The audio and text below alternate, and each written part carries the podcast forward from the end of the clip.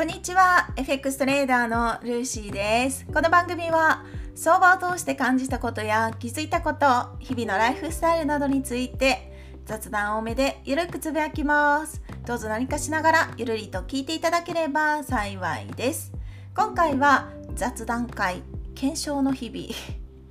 このトピックでお話をしようかなと思います。雑談させてください。まあ、いつももいつもも雑談みたいなもんですよね。特にためになるような話はしてませんけれども私の過去の失敗談をベースにお話をさせていただいてるんですけどね。そうここ最近ずっと検証をしていて、まあ、思いまあ、検証の話させてください 検証の話も聞きたくないっていう方は是非ですねもうポチッと閉じていただくのがいいかと思うんですけどゆるゆるとお話ししていこうかな。でね検証って言っても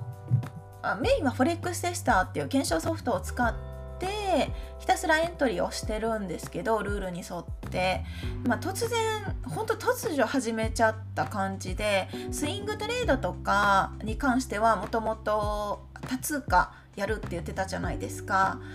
過去の放送を聞いてくださってる方であればわかるかもしれないですが今までポンド円のショートにこだわってトレードをしてたんですけれども複数の通貨を見ながら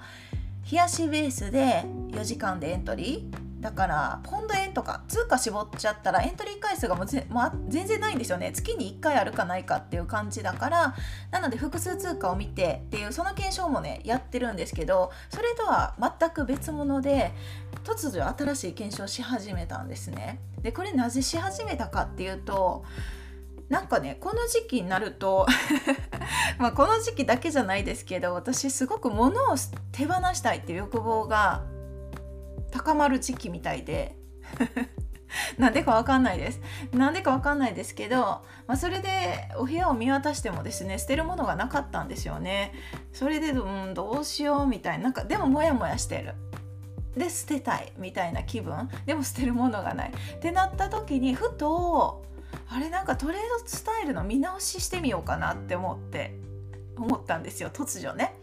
でそれで別に今のやり方でも全く問題はないんです。問題はないけれども来年ですね。来年以降は完全に放置のトレードをしたいっていう思いがあって、まあ、今でも放置してる部分もあるので、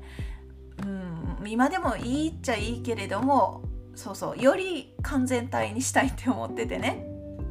じゃあどうするのっていうところなんですけど、まあ、今のやり方だったらエントリーするまでに若干の待機時間があるんですよ。1時間足の確定足でチャートは見てはいるんですけれども確定しないタイミングでエントリーすることも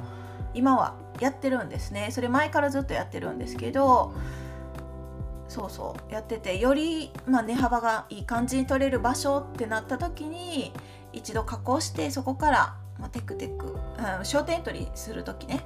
テクテク上昇してきてそうそこからもう一度加工するっていうタイミングだから MA に引きつけるとかいう言葉で表したりもするんですけどそういういい感じのいい感じの場所って言ったらすごい分かりにくいですよね。うーん何て言ったらいいのかな。まあ、MA に MA のサポレジ転換を確認してってことかなサポレジ転換を確認してエントリーをしてたんですよ。でしててでそのやり方はすっごいお気に入りで愛用してるわけなんですけれども今愛用してるものを一度手放したらどんな結果が出るんだろうってふと疑問に思ったんですね。まあ、これはですね先週だったかなマミーが家にうちに来てたんですけどその時に去年ぐらいかなトレードマニュアルを見せてで実際トレードをやってみようっていうお話をしてたんですけど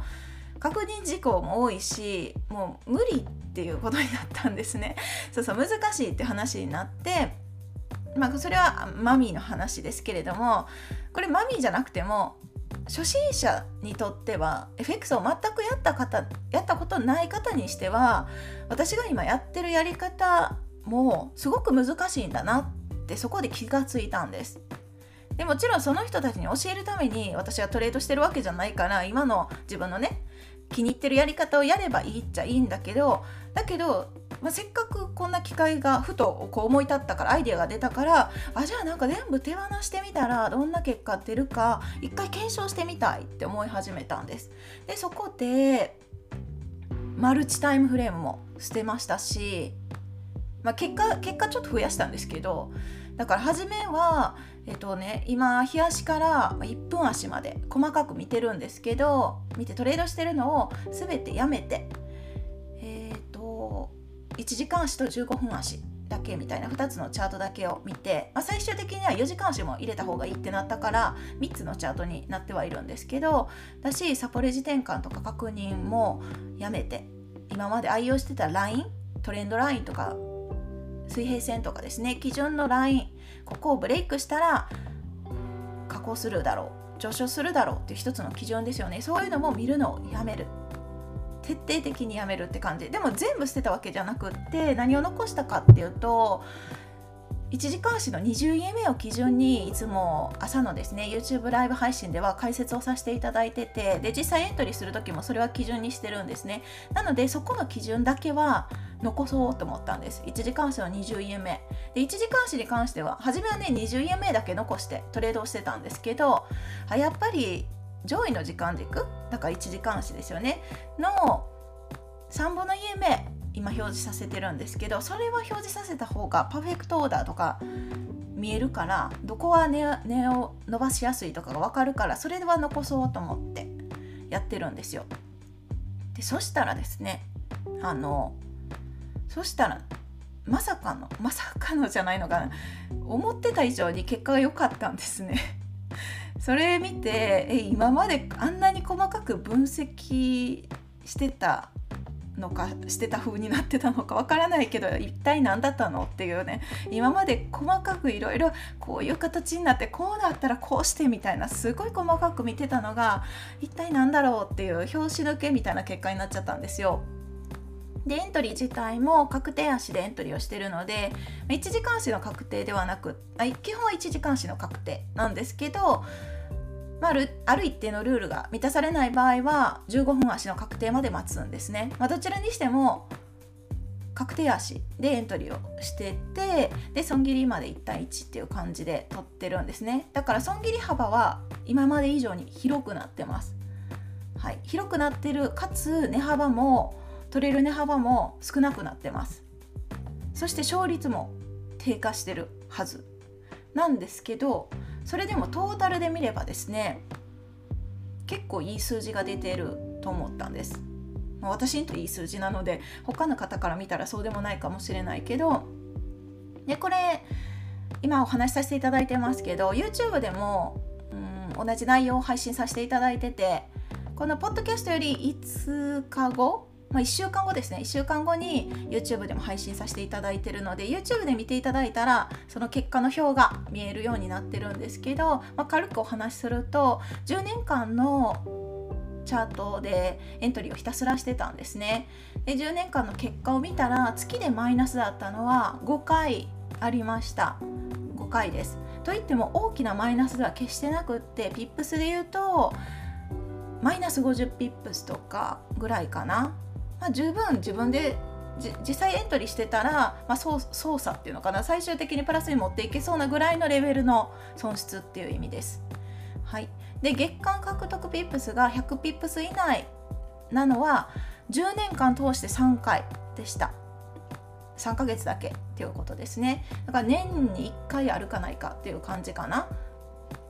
であとは確定足でエントリーする関係でだから MA 引き付けとか戻り売りとかおしめ買いっていうのは完全に無視したようなトレードになってるんですね。でトータルで見れば獲得ピップスだけを見ればあこれ年間の表しかちょっと出してないですけど月で換算すると平均500ピップスぐらいの獲得になるのかないい時はもっといいんでね何とも言えないですけれども割とねあのその獲得ピップスがどうっていうよりかはトータルで見てかなり安定したせ安定した成績が出てるなっていうのが一番驚いたところです。その月によってかなり変動があるやり方の場合もあるじゃないですか。じゃなくってあ意外となんだろう。そんなになんかあの変動がない意外といいやり方なんじゃないかなみたいなそんな感じに思ったんですね。でエントリー回数で言うと月に多くて20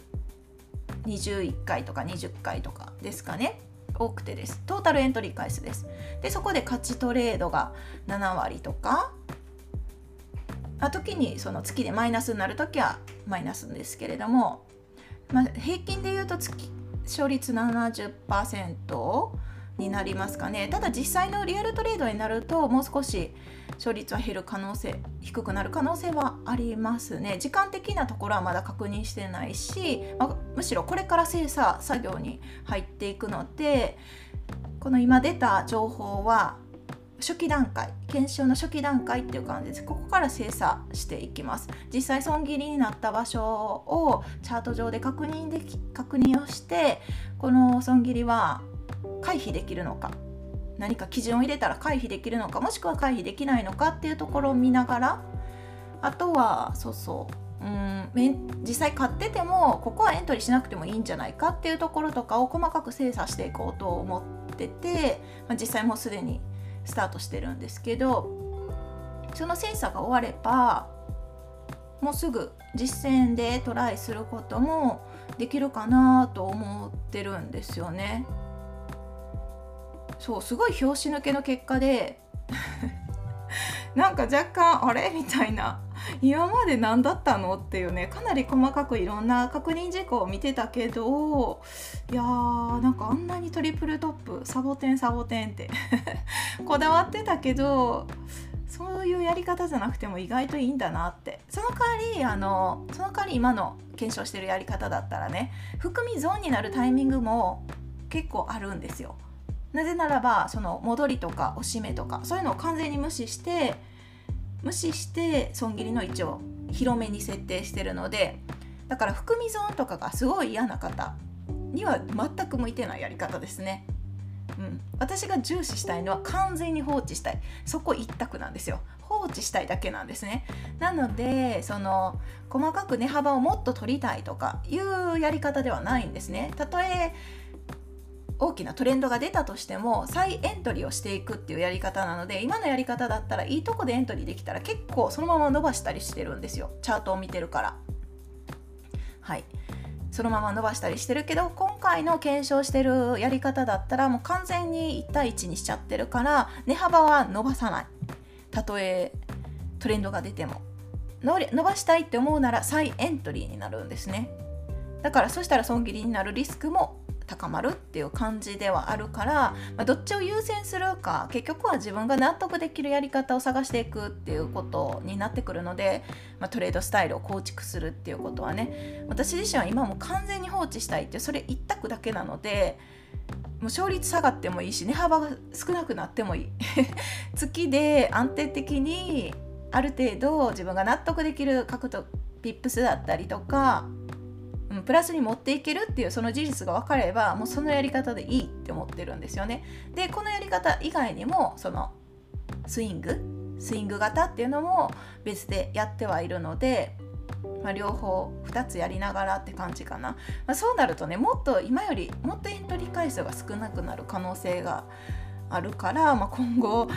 毎朝の YouTube 配信もどうなるかなとか思いながらまだでも検証段階なんでねどうなるかわからないですけれども自分のやり方を時折見直してアップデートをするのもすごくいいなって改めて思いました。学びも多いしその時々によって自分のレベルが違うじゃないですか。トレード経験の経験値が違うから。だから時折アップデートしてもその昔見てた同じ情報だってポンド円10年間のチャートっていうのは私昔も何度も見てるんですよ。見てるけれども今の方がまた違う気づきがあったりするんですよね。そうそうそんな感じでねすごい面白い。気づきがあるのでもちろんあの 時間が なかなか取れないっていう方はできないかもしれないし嫌だなって